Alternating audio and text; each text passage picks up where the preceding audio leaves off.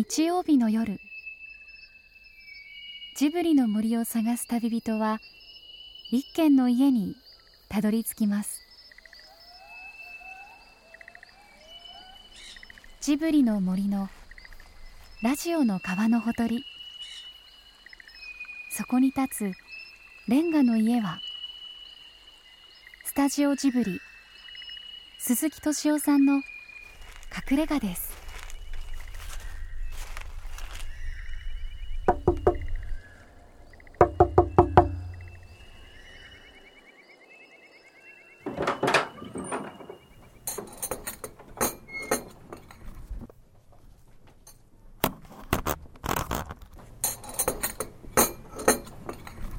僕ね文章難しいなと思ったの。自分でねまあそれこそいろんなところで書き散らしてきたけどさ今回の本はねその書いたいろいろ書き散らしたものをね取捨選択しそれを順番入れ替えていわゆる編集をした。いや僕はねびっくりしたんですよとにかく。で何がびっくりしたかって言ったら、まあ、自分がいろんなところでね気が付いたらいっぱい原稿書いてきた。でそれを取捨選択しそして再構成でも僕は何ていうのかな高くくってたんですよね。とは言っても自分の書いたものだからそれがどう順番入れ替えられようがね。要するに自分としてはうんそれを改めて読む時にねまあ普通に読むんだろうなと思ってたんですけれど読み進みうちにね要するに冷や汗が出てきたんですよ。でなんでかっつったらそれこそ自分が解体されていく気分。それを味わったんだよね。鈴木さんの新しい本が出版されました。岩波書店から10日に発売されたその本のタイトルはジブリの哲学。鈴木さんがこれまでさまざまな場所に発表してきた文章を集め編み直してそこにジブリの哲学を浮かび上がらせた本です。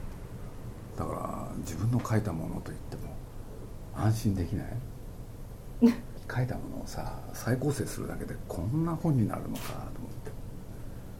新たな鈴木像が作られちゃったんですよね、うん、いやでも客観的に言うと新たではなく、うん。よく理解できるようになったわけですよ。鈴木さんという人が。私からすれば。だから人が平たく言っちゃうとこれ井上さんの本だよね。というふうにいつも言いたいらしいんだけど、でも鈴木さんの本なんだ、はい、まあやめますじゃこの本にはジブリの哲学を支える鈴木さん自身の生々しい人間臭さも現れているようです。でも実は鈴木さんはそれどころではありませんでしたこの夜レンガ屋にはやはり哲学を持って時代と向き合い行動しているある人がやってくるからなんです。あいらっしゃいました。ああどうもはじめまして。鈴木です。どうもよろしくお願いします。白い T シャツにジーンズ。日焼けした肌のすらりとした長身。鈴木さんとはまるで違うこの方はミュージシャンで音楽プロデューサー。そしてあの AP バンクの代表小林武史さんです。あの今、えー、去年ジブリを中心に。はい。鈴木さんの今ドワンゴもやってらっしゃると。えー、みたいですね。会長なんです、ね、みたい。ですねドワンの取締会長とプロデューサー見習いあドワンゴの方が素敵な、ね、ジブリでプロデューサー見習いを続けているドワンゴの川上信夫さんも駆けつけました。こういう ね持ってこれちゃうんだねレンガね。え？レンガレンガをね。これねなんとなくレンガ貼ったんですよね。まあこの部屋ってみんなで打ち合わせに使うんですけどね、えあのなんつったらいいんだろう。なんか真面目くさって会議もしんどいし、えだからといって畳引いたら寝転がっちゃうんでね。どうしたらねいいんだろうっていうんで。俺でねふと思いついたんですよ。俺で設計の人にね、レンガってどうですかねって言ったら設計士が呆れ果てたんですけどね。でもやってよっつったらこうなっちゃったんですよ。なんかこうちょっと懐かしい感じもありますね。これねそしたらねいいレンガが見つかったんですあよ。あこれあのイギリスでねえあの100年ぐらい前、ええ。イギリスで実際にレンガ作りの家えああがあって、ええ。でそのレンガをね、えなんか出物で安くあったんですよね。ああ持ってきたんですか、うんでそれをスライスしてでこうやって貼り付けてあるんですよ。ジブリ汗まみれ。今夜は夏休みスペシャル。小林武史さんの番組 AP バンクレディオとのコラボレーションをお届けします。いやー今ちょっと慌てて小林さんのウィキペディアあウィキとか。ウィキペディアで勉強したんですけど頭に入らなくて。なんかヒットするもの全部やってらっしゃるんですね。いやそんなことはないんですけどね。もう意外と長いんですよ音楽業界が。そっか。スワローテールとか。そうです。さっき書いてあったんですよリリー・フィッシュとかねすごい監督なんですよ岩井俊二って。あもうそれはとりあえずあそうかそうか。この間スワローテール見たんですよね、はい。この間見た。あこの間見てこの間見た。杉谷すすめの相手見てでそれで初めてエンターバンドってあここのここに出てたんだってことがやっと分かったっていう。で鈴木さんはスワロテールは前にもあのー当時も見て。で僕は彼の作ったね岩井さんの作ったねあのー打ち上げ花火横から見るか、うん。縦から見るか好きだったんですよね、うん。これでついでに見ちゃったらああこれはいいなと思って。あラブレターとかいろいろ見てましたけどね、うん。スワローテールが一番好きだったな。リリッシュ良かったですよね。ああれはむちゃくちゃ好きだった。これもいいんですよ。リリー・シシュっていう映画。ビデオあるんで今度貸します。あはい。い やアメリカ行っちゃってんでしょ？いやいや今帰ってきてます。あ帰ってきてます、えうん。何でしたっけ？あの目黒に住んでるんですよね今。あれ目黒かね。臨死公園のそば、今？うん、今が？今そうですよ。あそうですか。うん。その前駒沢だったでしょ？俺ね意外と彼が住んでるとこ知らないんだよな。もうしょっちゅう会ってますよ今も。あそうなんだ、え彼の作った映画が面白いだけじゃなくてねあの映画見てて、まあ、僕ら商売だから見えるんですけれどあ絵コンって書いてるっていうのがなんとなく分かって。うん。そうするとねもしかしたらアニメーション作れるんじゃないかなと思って、うんうんうん。これで本人にねやんないかって話をしたことあるんですよ。なんかその話も聞いたことはあありますけれどもあれそれ横浜でやったやつとは違うんでしたっけ？それとは別ですね。とにかく彼の映画がものすごくななんて言うんだろう。やることが最初から決まってて、うん。で役者さんがそれやんなきゃいけない。だから結構役者さん大変だなと思ってるんだけれどアニメーションだったらねうん問題ないから。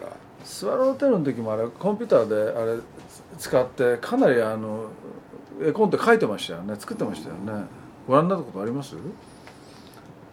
あのスワローテールの。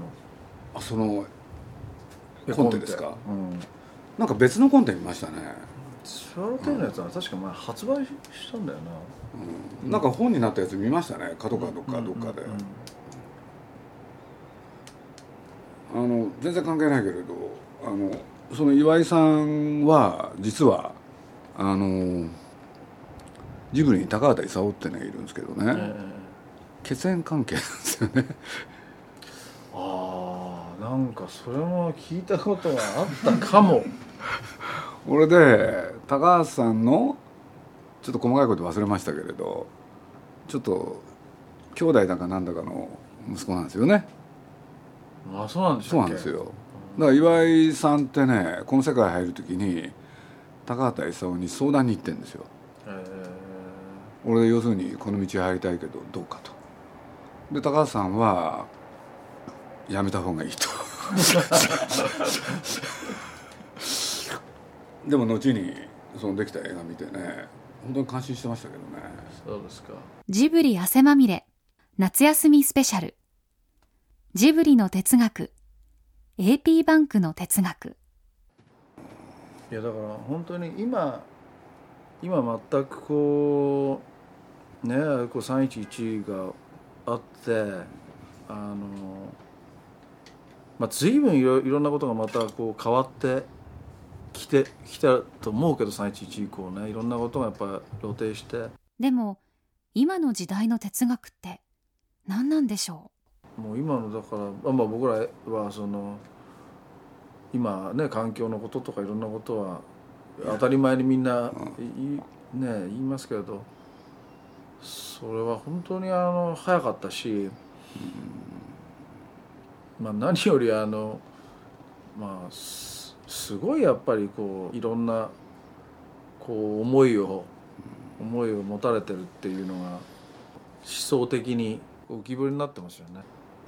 いやだから本当に今今全くこうだからその根っこのところがやっぱりそのおそらく宮崎さんがそういうたちがねそういうことを思われただからその60年とか70年とかの 安保とか安保闘争とか、まあ、ももうちょっと遡ればそれこそだから今原子力の問題ありますけども原子力の平和利用っていうのが50年代ぐらいにやっぱりあったっていうところでこう分岐していく流れがあるんだけれどやっぱりその辺のことがもう一回こうくっきり見えてくるなあというなんかじ多分ジブリ作品ずっとたどっていくとああそういうとか、まあ、その影響を与えてきたものとかたどっていくとそういうところに行くんだろうなと。だから多分ねまああのナウシカってね、うん、まあ、宮崎駿があの時42かな、うん、それでナウシカ描こうっていう時にあ漫画ですけどね、うんうん、最初から宮崎駿がね自然と人間って言ってたんですよ、うん。これでまあな何が言いたいかっていうとですね宮崎駿ってその前に高畑勲っていう人と一緒に「アルプスの少女ハイジ」とかね、そういうのを作ってるわけですよ70年前後に。そうするとね実は自然がうんぬんってその時から言ってるんですよね。つまり今から約40年前。俺でなんでかっていう時にねその高畑勲が今75で今宮崎は70なんですけどね要するに彼らが何て言うんだろう30前後30とかね30代あのハイジ作るんですけどそのもっと前つまり日本の高度経済成長の時公害をね自ら体験した世代なんですよね。これで公害があったもんだから発展するのいいけど一方に公害があるじゃないかと、うん、俺でこれでいいのと。俺でやっぱり自然大事だよねっていうんでまあそれから高畑宮崎の子供たちちょうどまだ小さかったからそうするとねいい環境の中であの、ね、人生を送らせたいっていうんでね出てきたのがハイジだったんですよね。でそれがね直しかまで行くんですよ。本当は原原発のことでねいろいろ前々からあの反対してた人たちとかの流れとか、まあ、もしくはその今のじゃあ原子力保安院の在り方とかね電源散歩っていうのができてったってとかそういうであのエネルギー周りの政策がどういうふうにこう推移してきたかみたいなことを見るとやっぱりこう一個の大きな流れ一筆書きでいけそうななんか流れっていうのが結構浮き彫りになってますよね。河野太郎さんと。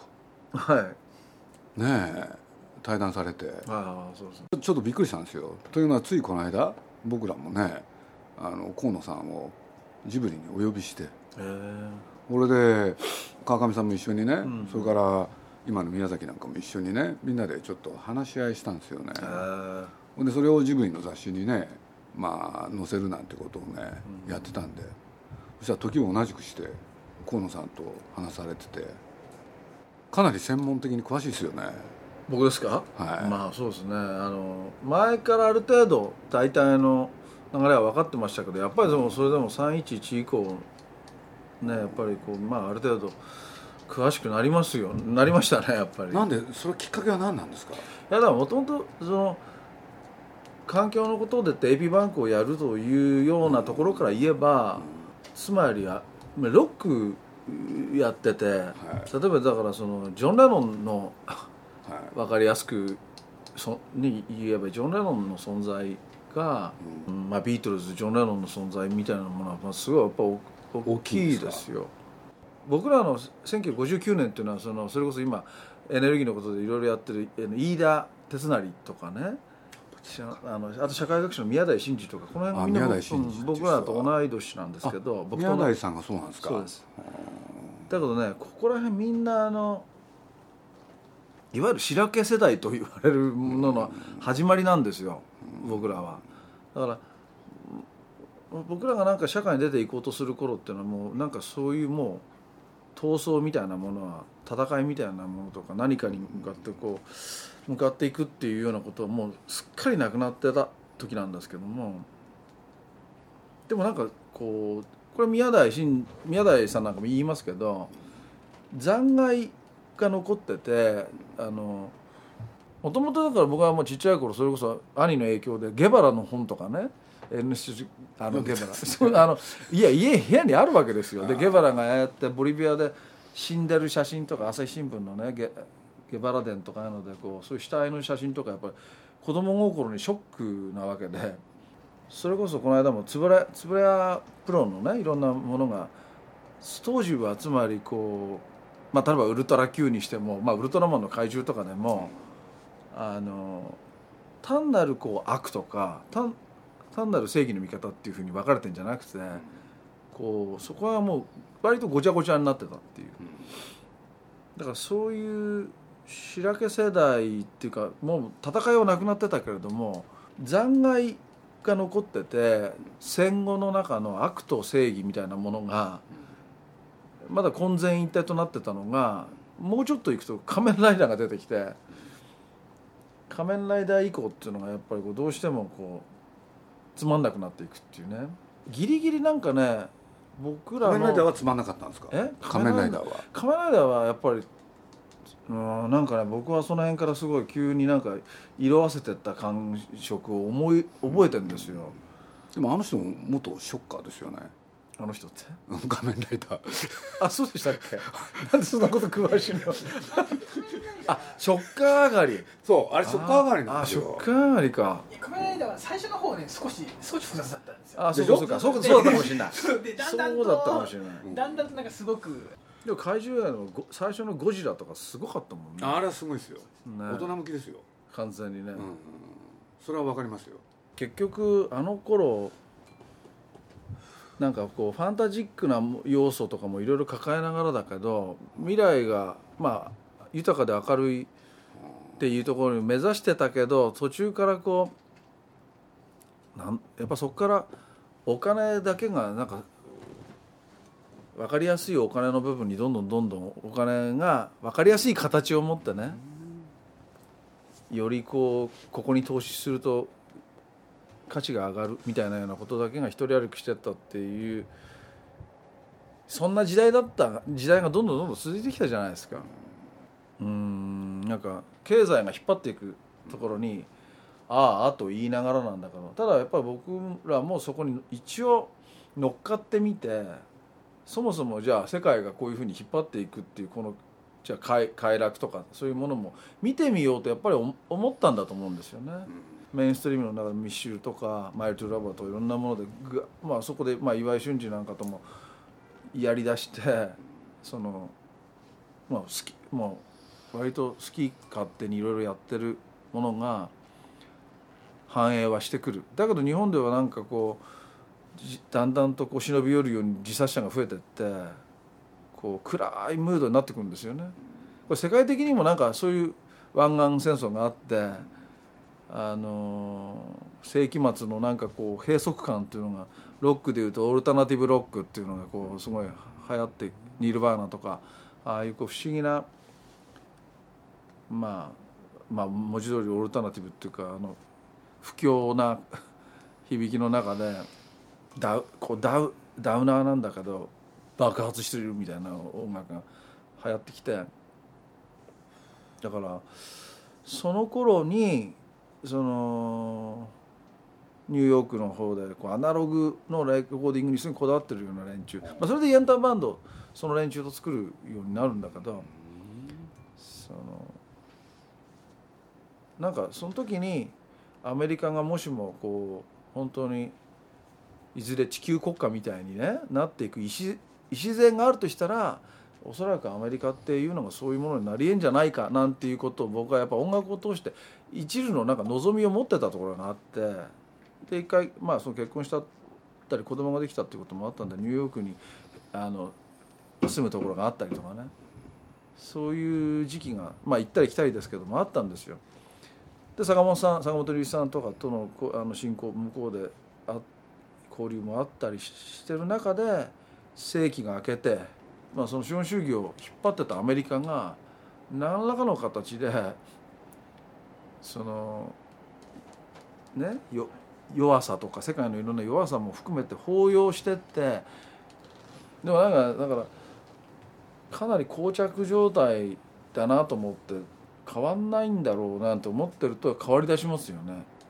なんとかなっていくという包容力があるかなと思ってたわけ移民の国だしね。希望的になった途端だったですよね。そのあの911が2001年のあれがニューヨークでもうドーンと起こったんですよ。僕が住んでるもう本当にあのコンドミニアムから2キロ足らずで。だからまあこの間うちのことで言えば川上さんなんかよく言ってたけれどあのデフォルト問題なんて、あれとんでもないことですよね。だから僕なんか、まあ、川上さんに刺激を受けてそうやって一生懸命読んでたんですけれど朝日新聞の扱いすごかったですね。簡単に言うと扱いが小さいんですよ。要するに起きてる出来事を小さく見せようとする。だから最初誘拐に乗った時にね左の隅っこなんですよ。で次の日の朝ね期待したんですよ。どのぐらいのでかさで来るか。って小さいんですよね。明らかにおかしいですよね。俺大事件ですよね。俺でで簡単に言うと何が起きたか分からなくする。みみんなねほとんど具体的なこと書いてなくって結論を言うとみんなね大変なことが起こるって書いてあるんですよね。でもあれ俺でもよくあんまりもうちゃんと分かんなかったけど、まあ、つまりこね国際のあれがショートするっていう、はい、そういうこと作ってことでしょ、はい。はい、そうです。なんででもそんなことが急に浮上してきたの？だからあれはそのままそのままね、防衛しなかったら金融破綻でしょ？そう、ね、つまりあの EU でギリシャが破綻したけれど同じことがアメリカで起きた、はい、そういうことでしょ、はい、だから起きてたら世界の経済はむちゃくちゃだったわけでしょ、そうですよね。そうこれすごいですよね。ただまあアメリカの議会が決めてたキャップだもんね、そのキャップを外せば、大丈夫ではあったってことそれで言ったら日本なんか本当はもっと。日本,、まあ、日本はね、そういうこと曖昧にしてるでしょ、うん、多分今の数字を。アメリカどころじゃない借金でしょ、はい、だからそこに目つけてみんながそれを意識下に上上らせたらもうみんな生きていけなくなるわけでしょ？何が起きてるんですか？今世界は。ただあのつまりこの世界がどういう可能性があるのかっていうのにはものすごい興味あるずっとそのやっぱりそのどっから来てどこに向かってて僕らが僕らがどっから来てどこに向かってて今僕らがほんでどこにいるのかっていうことの軸でいつも考えちゃう。仕事も。何でも。いや引きな例で言うとね僕はあの今この夏「国立っていう映画やってるんですけどね、うん、まあ当然僕らかけたお金を回収したいんで。いろいろ頑張って宣伝その他やってるんですけれどね、なかなか厳しいものもあるんですけれど一つ大きな特徴。これ国立校もそうなんですけれど実は他の映画も全部何が起きてるかっていうと去年と比べてお客さんがねものすごい減ったんですよ。全体に。これで去年のねマイナス20%で最大の特徴。どんな映画にもね家族が来ない。家族が来ない？来ないまあ、僕らね要するにジブリ行ってまあ行ってしまえば必ずね最初は家族が来てくれたんですよ。でこれジブリの作品だけじゃない。要するにいろんな作品がね夏休みだっつってね家族揃って見に来てくださいっつって。で映画は不況の時に強いですよって言うんでね、そういう映画ダーッと並んだわけですよ。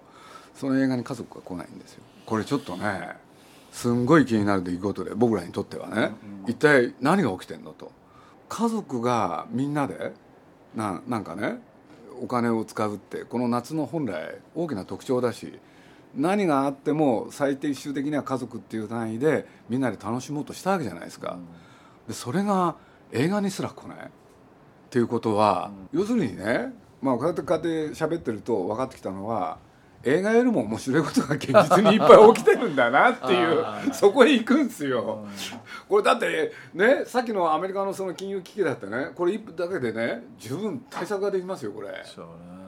いやでも確かにねそう言われてみりゃあの原発関連のことで相当みんな見てますもんね。そうでしょ？バラエティーのあれがなんか軒並み視聴率が大変だっていう話だもんね。7時台とかが7時台8時台か。NHK のなんかねあれだったけどあのニュースの視聴率がすごいあるっていう話で。いやだから音楽はね僕全然よく分かってないんですけれどあのよくレコードが売れないとか、ええ。結局配信もよくいかないとか。だって、D、僕らで言うと DVD が本当に売れなくなったですもんね。そうつまりねみんながみんなね要するになんていうんですか我慢するっていうのかねどこまで我慢してんのか。見ようと思えば割と簡単に見れちゃうからなんじゃないですか。聞こうと思えば簡単に聞かちゃうし買うまでないも買うまでもないものになってきてる。ソフトが。そのぐらい欲しいアーティストのものとかいうのはもうやっぱりその出るものは何でも買うっていうような依存とかねそういうようなことに形が変わってきてるなって感じはしますよね。なんかその思い込みだとかなんかあのあのそういうものに対してはお金払うんだけどただいいっていうものに対してお金をあの払う割合がすごく減ってるなって感じがしますね。うんそういうふうにして自分の中に入れてこうなんかこう自分も変化して生きていくんだみたいなようなことは本当になくなってきてる要するにリーマンショックの時ってね実体経済に対して動いてるお金が倍。でねリーマンショックが起きたわけだからこれを正常に戻さなきゃいけないと。で努力したはずが実はそれはほんの一部だけがクリアしただけで実はこの3年の間にまた元へ戻る。それどころかもっと増えてるって。実体経済よりも。わけのわかんないお金が。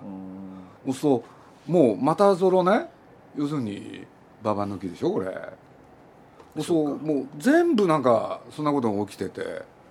だから僕はまあ自分の立場でしか物言えないけれどとにかく映画館にお客が来ないってねものすごい怖いことだなって気がしてて。ほんでいろいろ聞いていくとねまあなんていうんですか。やっぱり今地球って60億人ですか？69億人。食えてる人は何人なんですか？増えてる人は？ご飯食える人。ああとにかくねくあの僕ら今度のフェあのスタジアムツアーでちょっとある数字をいろいろ出していくコーナーがあって、記憶のあれで。69億人の中のえっと60億人がえっと年収100万円以下で暮らしてる人ですって。これやっぱだからやっぱその貧困というのがとその格差差別とかそういうことがものすごいやっぱり強烈な勢いでやっぱりやってきちゃったっていうのがあってまあだからその最貧国アメリカなんて本も出ましたよね。でもアフリカまあアフリカのあの辺の人口の増加はそ凄まじいわけれはめちゃくちゃですよ。で国の数たりはすごい増えてるでしょ。いやだから本当にねあのあのかまあねまあその U2 のボノとかあの辺の人たちがもう何ね10年20年前からいろいろアフリカのことってやりだしてるけれども本当に考えないとあのわ我々のところに必ずつけつけと必ず回ってきますから僕が911の時でやっぱ思ったのはやっぱ本当にそれだったしやっぱぜ当たり前だけど全部つながってるんだなっていうことで。だから僕らで言うとね、うんそういうことが起きてる時にどういうもの作ったらいいのなんですよ。うん。分かんないんですもん。何作ったらいいんですか？本当に。金さんなんかよくわかる。え？そういう感じが。いやその感じはすごくよよくありますね。僕もなんかもうあの人類の未来とか心配してますから、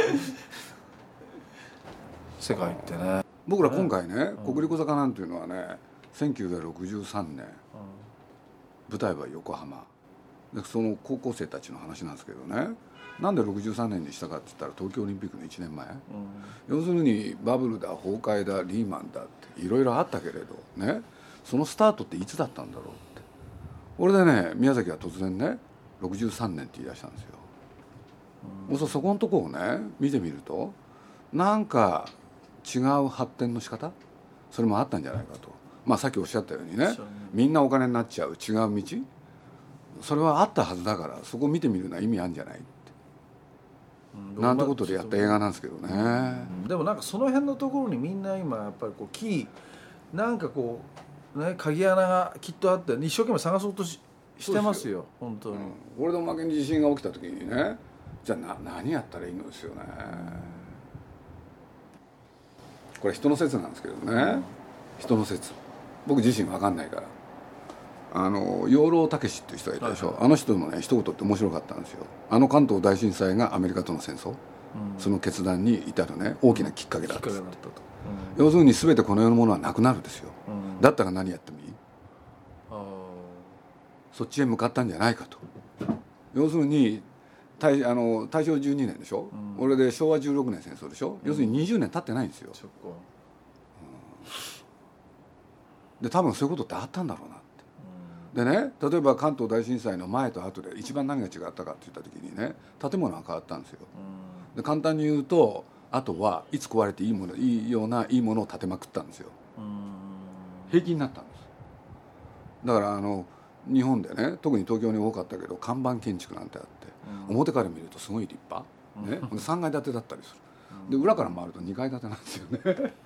そういうね要するに見かけは立派だけれど中身がひどいっていう建物をねダーッとみんな建てるようになるんですよ。丈夫な建物じゃなくて、壊れてもいいものって言ったんですかそれはあのね今の原子力の問題でも、はい、もう今の日本のその政策自体がそうだって完全に言われてますよ。表面はものすごくまあ対外的にもね、うんあの国対国際社会においても一応ちゃんとこう技術の国日本みたいなことやるんですけれども中で本当にねあのもう本当ハリボテなんですよ。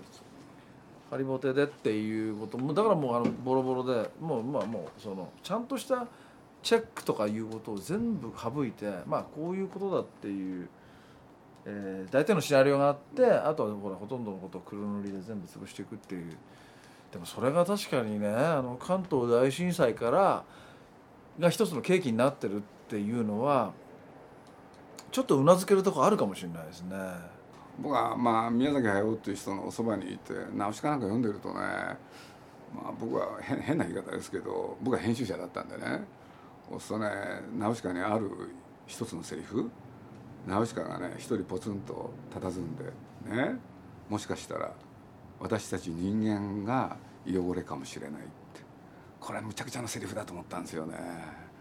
簡単に言うとね人間より自然の方が大事だって言ってるわけでしょ、うん、人間否定？なんちゅうことを書くんだろうと思ってね。僕は思わずね「これ皆さんね」つったら「いいんですよ」っつってね。いやあの人は熱血感なんで。そうなる人なんですよねいやまあそばにそういう人がいると僕は思わず冷静になるんですけどね。それも本当もうあの読んだ時子供でしたけど本当なんて正しいんだと思いました？よ人間は気概だと。だって人間否定になっちゃうんだもん。でも人間否定の人いますよ僕の周りでも。まあそれは分かりますよね今は、いや原発のことでずっとやってた。僕すごい大好きなんだけどその兄弟で小出さんっていうね、人はもう完全にそうですよ。そうなんだ、うん、だからもう完全にあの世捨て人のような暮らしをずっとやってて兄弟のその研究室からとにかく放射能の怖さだけを発信し続けて40年なんですよね。それ以外の目的何にも人生をそれにかけたん。ですか、まあ、かけてるというよりも人間が嫌いなんですよね あの人でも面白いですね。そうですか？あの河野太郎っていう人は。面白かったですか？あのとりあえず総裁になるって言ってたんですけれど。言ってました？言ってました。なれるかな自民党にいて。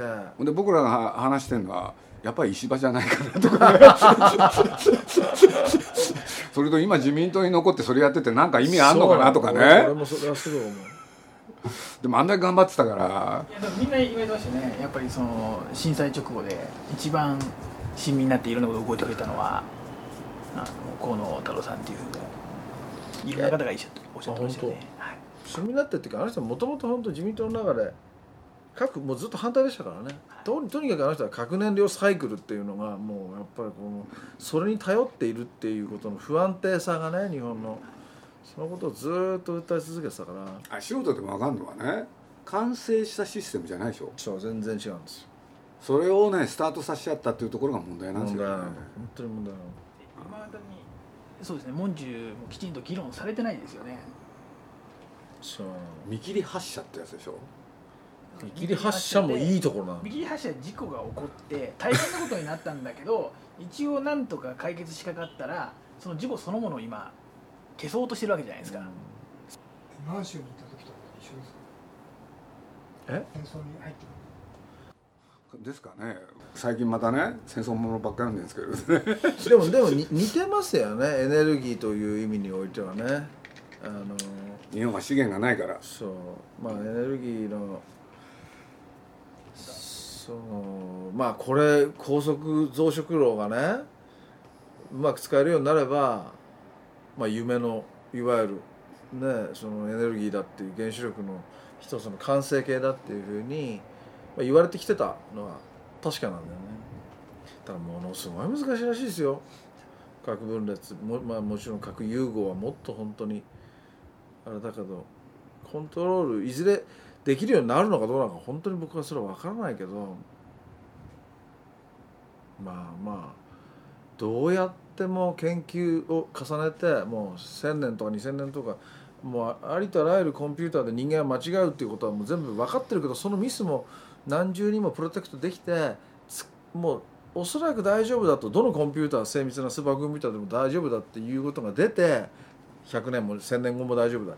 それで人間が話し合ってその箱を開けるっていうことをすればいいと思う。僕とにかくあの覚悟のき持ちようがないんでねあの放射能の問題っていうのは。政治に出るつもりはあるんですか？じゃないですね。出れそうだよね。いやいやとんでもないですよ。だからあのまあ政治は今でもシステムがやっぱもう本当古いと思いますと思ってんでしょ？うん。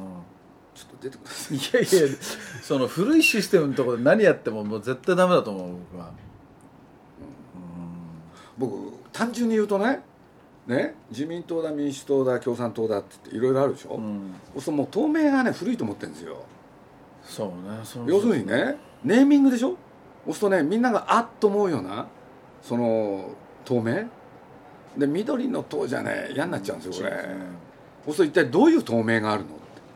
そうするとその透明をね一個短い言葉で決めたらこれは有力ですよ多分、いや本当にだけどそういうの作るの得意じゃないですか。やっぱり透明ですよ。党っていうそのものがね古いのかもしれないし。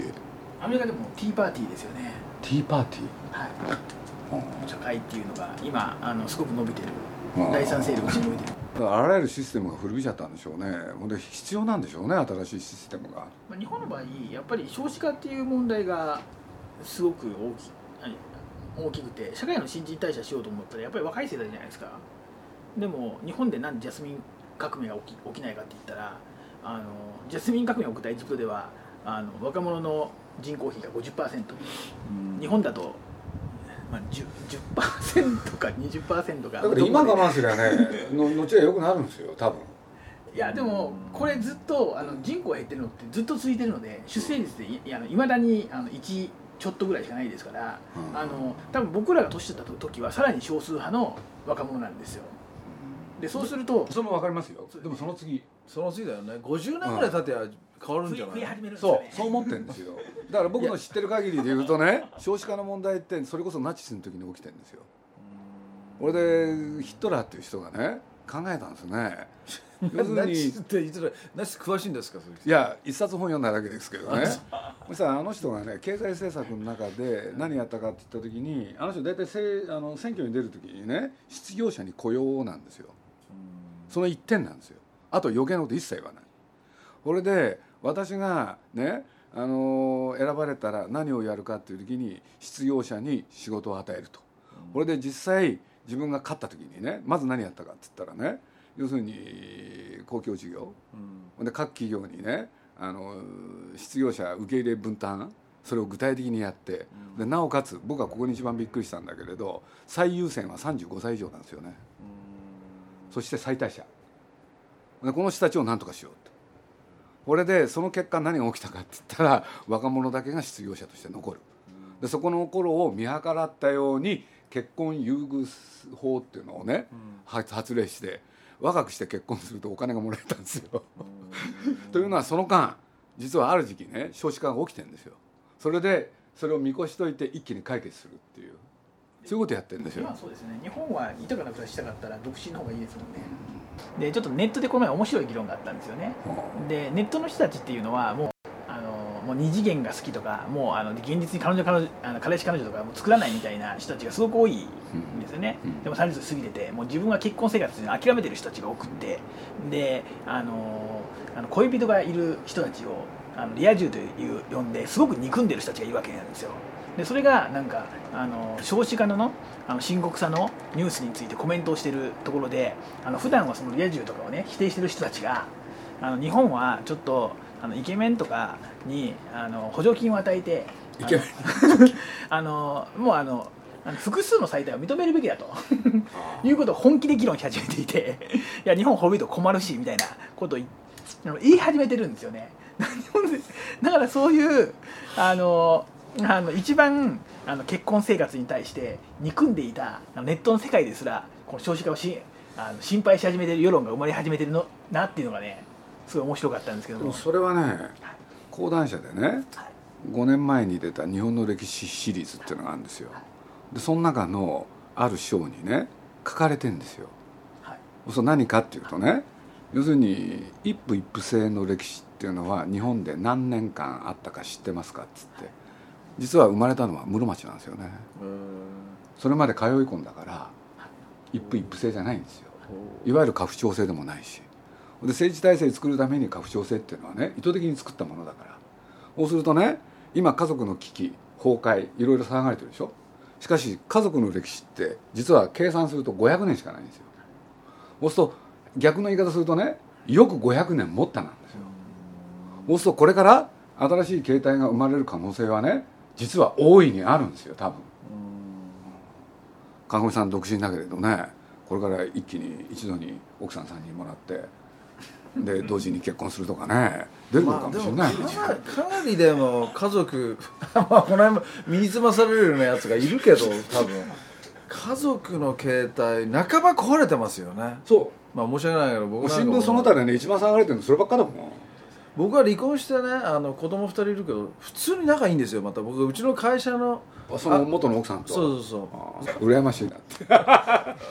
本当にねちょっとそのコミュニティの在り方っていうのは循環していくっていうことをでもやっぱりやっていくとどうなんですか？やっぱり自治臭い社会ってことなんですかねそれは。どうでしょうね。自治臭いっていうよりは多分あのそれって責任を問う社会ですよね循環型社会ってあの結構やっぱり厳しいんだと思うんですよ。いや本当そうなんですよ。今僕らが、はい、うん、自治っていうのはね、はい、地方自治もあれもそうだけどそういうことをやっぱり僕らはもうやっぱりもうやっていくしかないと僕は思ってるんですよ、だからもう今回のいいいいきっかけだから中央集権はもうやめてだからまあそうですね。もう強ねお前ら大丈夫これだけあれ与えとあ君ら心配だからこれこういうことになってないとダメよみたいなそういうのはいらないからほっといてって言ってじゃあほ ほっといた人たちがじゃあねあのボソボソ倒れてってもしょうがないから自分たちちゃんとやっていくんだっていう社会にね僕はなってった方がいいと思ってるの本当。まあ連邦みたいな感じがねいいんじゃないかななんて僕は思ってますけどね。だからそんな共同体でしょ、はい、あれはね世界のいろんな人が実は日本のそのね江戸時代のシステムって調べてるんですよね、うん、でこれはうまくいくっていうんで。日本からやってみないと思う本当に。いずれにしても。ほら自然エネルギーはすごくいい例題だから。そういえば僕らあれなんですよ。千葉のまあ今これあの放射能のことがあるからまあいろいろね測定とかもやってますけど農業を始めてるんですよすごいですね。効果的なんですね。木更津ってところで東京ドームだから 9, 9個分。の何万坪？8万。8万。9万坪弱です9ね万坪弱32もう始まってるんですけどゆ一応今のところ有有機農業でやっててあの耕すっていう会社会社にしてあ千葉の農業法人と組んでるからその農業のねあのそそのと農地の問題も一応クリアできて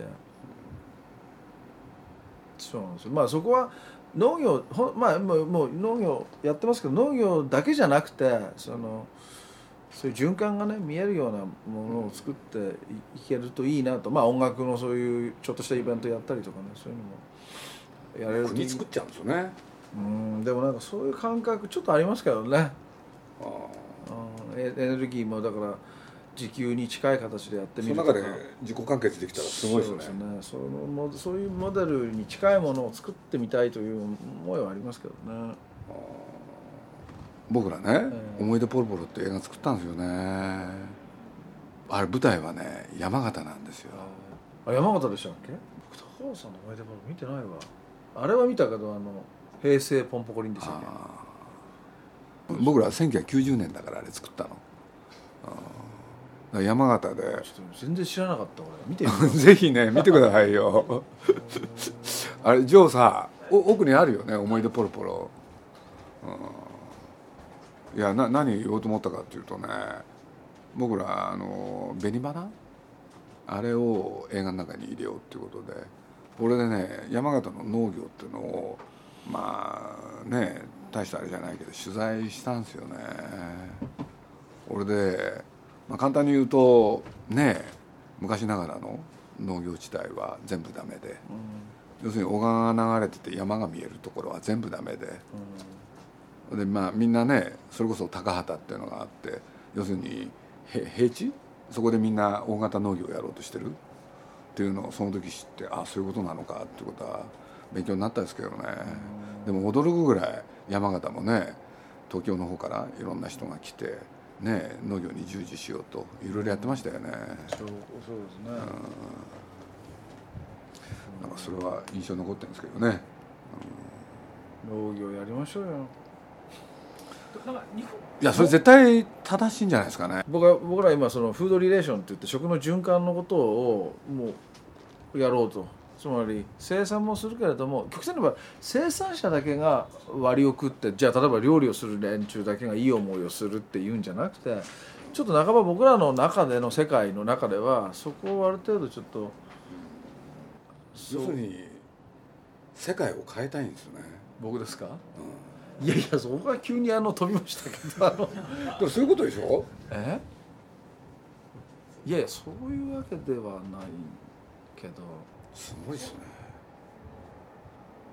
うん。だから、うん分配をきちんとしていこうっていうようなことはちょっと考えてるんですよ。そうやってとにかくまあ光を当てていかないと。農業自体結構やっぱクリエイティビティが高いから特に勇気とかそういうふうになっていくとすごいやっぱりその簡単な簡単なっていうのとも違うし。すごいですよね。風景の方も一つ。えいい風景風景ね。いい風景のやっぱりね「ふるさと」って歌があるでしょ。あれに歌われたようなね場所が要するに農業としてみんなダメになってってるから、うん。いや要するにそれじゃ食えないから。ああそうですね。俺でね農家があって庭があって川が流れてて向こうに山が見えるそういうところがみんなダメになっててますよね。でやっぱりあの山形の場合でも平地の大きな大規模農業の方がやっぱり発展の可能性があるってその時教えられたんですけどね。今この放射能のことが起こってね女の人が一番やっぱりこうほら命命をこう、ね、産んでって育ててっていうところにやっぱり自分のや役割として近いところだってのも当然同じ人分かってるから放射能の得体の知れさ、ね、知れなさに対しても恐怖ですいやもう感覚的にやっぱすごいやっぱりそのリジェクトするのがあるじゃない？僕はだからその世界がこういろいろこんないろいろ面倒くさいとかねいうことじゃなくて命こうやってあの持って生きてきて、まあ、仲間内でも何でもそれを生かしていくっていう発想にもう一回なればいいだいいだけのことなんじゃないかと思うんだからね。何がそんなに難しいんだろう。あれそうだ思い出したけど菅原文太さんもやってんですよね。そうなんですか。それ知らなかった。山梨で、これで若者を20人ぐらい集めて「お前らやれ」とかなんか言っちゃって。厳しそうだね もうねなんかそう農業本当やりたいなと思ってたそうなんだ。いろいろねなかなか難しい。大変。そう現実的にする現実は大変。かなり大変なやっぱ人となんかちゃんと一緒に生きていくとかなんかそういうことではもう分かんないでしょ？人間って。でもある程度年を取っていくとこうあ生かし生かされ生きてんのねみたいなことがだんだん分かってくるっていうのがあるから。おかげさまで少し分かってきましたけど。鈴木さん少し遅かった。い いやいやでもねもう最近分かってきたんです。ギブアンドテイクじゃダメだと。ギブアンドギブでないと。最近少し分かってきたんです。僕まだ分かってない お腹減ってないですか？お腹はあれなの大丈夫ですか？あれなのどうなの？ととりあえずねお寿司かなんか買っといたんですよ。あらそうですか。ちょっとお茶用意してくれる？二つこれありますから。みんなちょっとトイレ行ってください。ジブリ汗まみれ。夏休みスペシャル。ジブリの哲学。AP バンクの哲学。今夜の出演はスタジオジブリ鈴木敏夫。川上信夫 AP バンク代表小林武さん。そしてご案内は伊藤綾子でした。いやだからだからもう一つ言うとね北条記ってやつですよね、うんうん、あれは平安末期、うんうん、あれ全部起きたわけですよね。地震から何もかも。水害から。これで京都の町が荒れに荒れる。大火追いはぎ強盗これでその情景をほとんどノンフィクションのように釜の長明って書いてるんですよね。で自分が18歳で見たことをね50になって書いてるんですよ。原稿用紙にするとわずか20枚ぐらいなんだけれどこれゾクゾクするような文章なんですよ。へえそうなんですか。そう歴史の中で自分を見てるでしょ？やっぱ面白いんですよ。すごいおじさんなんですよあれ。いや僕好きなんですけどね突然そんな話しちゃったんですけれど。いや日本人の歴史だってもっとすごいもん、うん、そういうことで言えば、うん、それが現代に通じるものが何があるか僕は分からないけれど、うん、鈴木さんの本「ジブリの哲学」にはサブタイトルがついています。ジブリの哲学。変わるものと変わらないもの。長い歴史の中で。だって地震なんて大昔からあったんだもん。いやそうですよ、うん。ね、でその後ね何が生まれたか。やっぱりそこに興味があるんですよ。やっぱりそれしかないでしょ僕ら、映画だって文学だって漫画だって。それこそ音楽だって、そうですね、うん、多分きっとジブリの哲学は変わり続けるから変わらないでいられる。長い時を歩き続ける旅人たちの精神ですであのさっきのね釜の長明なんてね要するにそのさなか自分がこれからどうやって生きていくか何をやっていったらいいかそれを知らんがため実朝のとこ会いに行ってんですよね。東京から源実朝ですよ。でどうもこの人は偉い人だったんですね。俺でね会いに行って「あんたこれから世の中どうなる?」ってね聞きに行ってんですよ。一人でねまあ北条記なんていうと行く川の流れは絶えずしてなんとかって書いてるでしょ？あんなじゃないんですよ。全然。あ僕は「平家物語」っていうのをね実は映画にしたくてある時ねずっと読んだことあるんですけれどね。要するに「祇園精舎の鐘の声」っつってね「諸行無償の響きあり」なんて言いながらね中読むとねな諸行無常の響きなんかありゃしないんですよ。一人一人がね日本人ってこんなにすごかったのかっていうぐらいね一人一人が強い僕はあの巴御前って女が好きなんですけどね。ものすごいですよ。一人の男を好きなためにどういう人生を送ったのかっていう。あの要するにね木曽義仲のことが大好きで。ね。ところが女でしょ。で最後木曽義仲が三日天下と言われましたけれど要するに京都を追い出されこれからね死ななきゃいけない。そしたらずっとつきまとった巴御前。そしたらこの女はね要するに男装束に身を固めてたわけですよ。ところが俺がね今から死ぬにあたってね要するに女がそばにいたとあっては後世ね俺の名にねが恥じると。故にお前とここで別れようっつって。これで自分が連れてった兵隊いっぱいいるでしょ？馬に乗った。それのほとんどをね彼女に与えるんですよ。そしたら彼女がね本当は痛かったけれど一緒に。ねそれを諦めるわけですよ。ぐっと我慢してそこら辺が「平家物語」にかっこよくもっと書いてあるんですけれどね。でその後彼女が何やったか。500機を連れてね1万の大軍にね一人で突っ込んでいくんですよ。これでね要するに自殺行為でしょ？すごいんですよ。いやそういう映画作りたくてね本当は。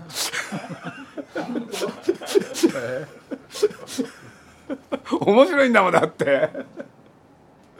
平家物語ってものすごい面白いんですよ 要するにね激しく生き激しく愛し激しく憎むってやつ見たいんですよ。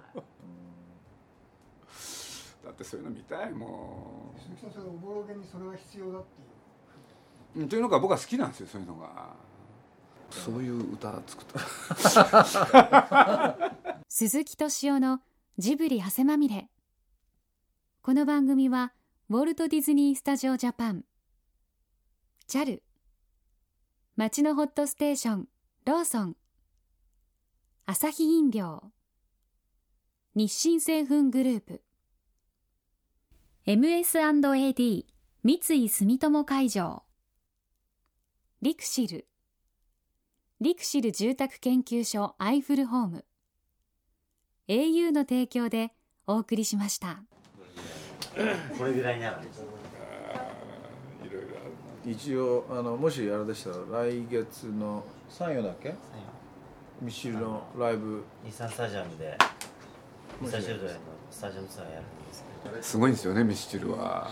そうなんですね。日産スタジアムってどこもうだからもう今日僕僕はもう4年ぐらい前から僕もステージに乗ってき、まあ、キキーボード弾きなんでね、そういうのってやるようになったんですよ。最終段階のプロデュースがそのバンド化をするっていう。自分でもやる最初はもうレコーディングでやってた弦のやつとかブラスのやつとかみんなコーラスも入れてやってたんだけどだんだん減らしてってついにこの間最後にコーラスやってたのはナオト・インテライミっていう、今ちょっと売れてきてるやつがいるんですけどそいつがまあまあ独り立ちするようになってついにだからいやつら4人と、まあ、プロデューサーの僕の5人で、もう僕がもうあの初期の可愛らしい曲もコーラスやったりとかし聞きながらやってますよもう。でも本当もうもう本当に全部一体になって。でもちろんその映像だなんだとかそういう全体のプロデュースはやってるんですけどやりながら面白いですけど。よかったです。ありがとうございます。体を通すっていうやっぱ演奏ってすごいあるんで。ありがとうございました。どうも。お疲れ様でした。またぜひ。はい。どうも。あれで来ましたぜひ面白いですよ。ぜひ読んでみてください。い。やもうちょっと